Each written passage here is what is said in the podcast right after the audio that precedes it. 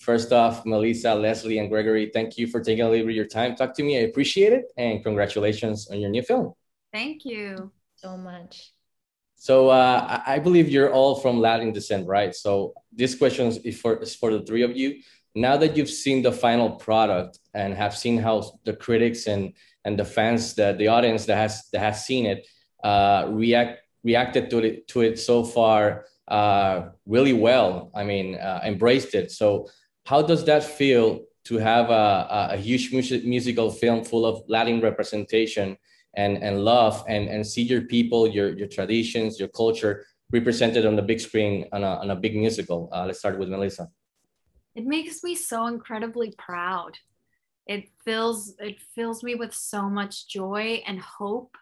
And I think it, it's long overdue that we have a movie that celebrates us for everything that we are that paints us in a in a in a positive light in an aspirational with aspirational characters that that are all very real and have are going through very human endeavors that are not just specific to the latinx community. They're so universal.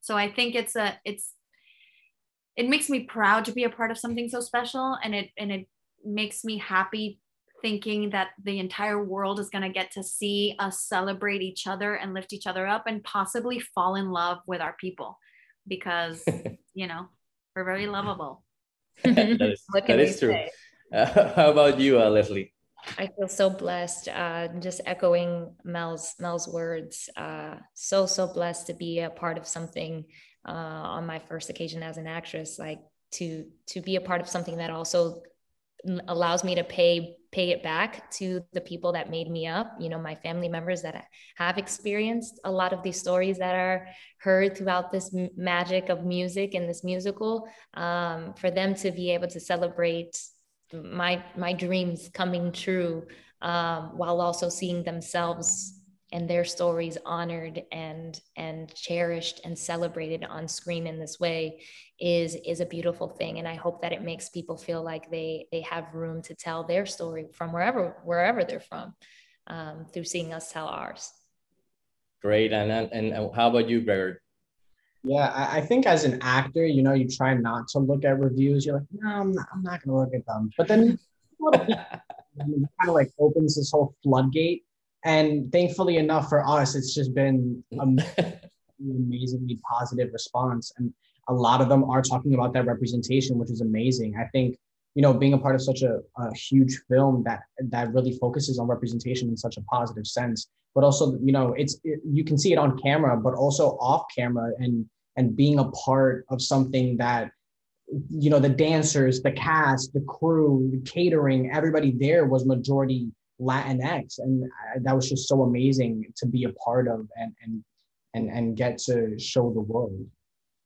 So uh, before letting you guys go, uh, I wanted to ask you quickly, just for fun, what's your all-time favorite Latin meal, and what's your all-time favorite Latin mus- music genre? Let's start with uh, Gregory. Latin meal. This one's like this one's like really really Puerto Rican. Um, it's also like not straight up Puerto Rican, but this version of it is Puerto Rican. Just like pizza empanadas, which like yeah. go and, and just getting one and eating it and just you know, and then music genre. Probably either like salsa or bachata. Nice. How about uh, you, Leslie? Oh man, I'm almost forced to say bachata. okay. uh, you know, got to. Yeah. But uh, but um, I would say meal. I would say this is very Dominican pollo guisado. Eh, mm. with some nice steamy white rice on the side and some habichuela negra and or pizza and aguacate. Now I'm hungry. That's good. Yes. And and to wrap up, Melissa, how about you? Oh, um, I think enchiladas suizas y mm. arroz, arroz rojo, arroz mexicano. Um, mm. But also, I love ropa vieja. Ropa vieja has a, has a you know a special place in my soul. Um, and um, and and I want to say, I know this is, but like reggaeton always makes oh. me feel so good. Like that's I want to hate answer, it. Yeah. I yeah. want to hate it, but I love it. Um, that's acceptable. Don't worry about Yeah. that. that. That's okay. Okay. Yeah. So, guys, again, thank you for your time. I appreciate it, and congratulations on your new film. I'm, I'm really happy about uh, how it turned out. So, congrats. Take care and stay safe. thank you. Same.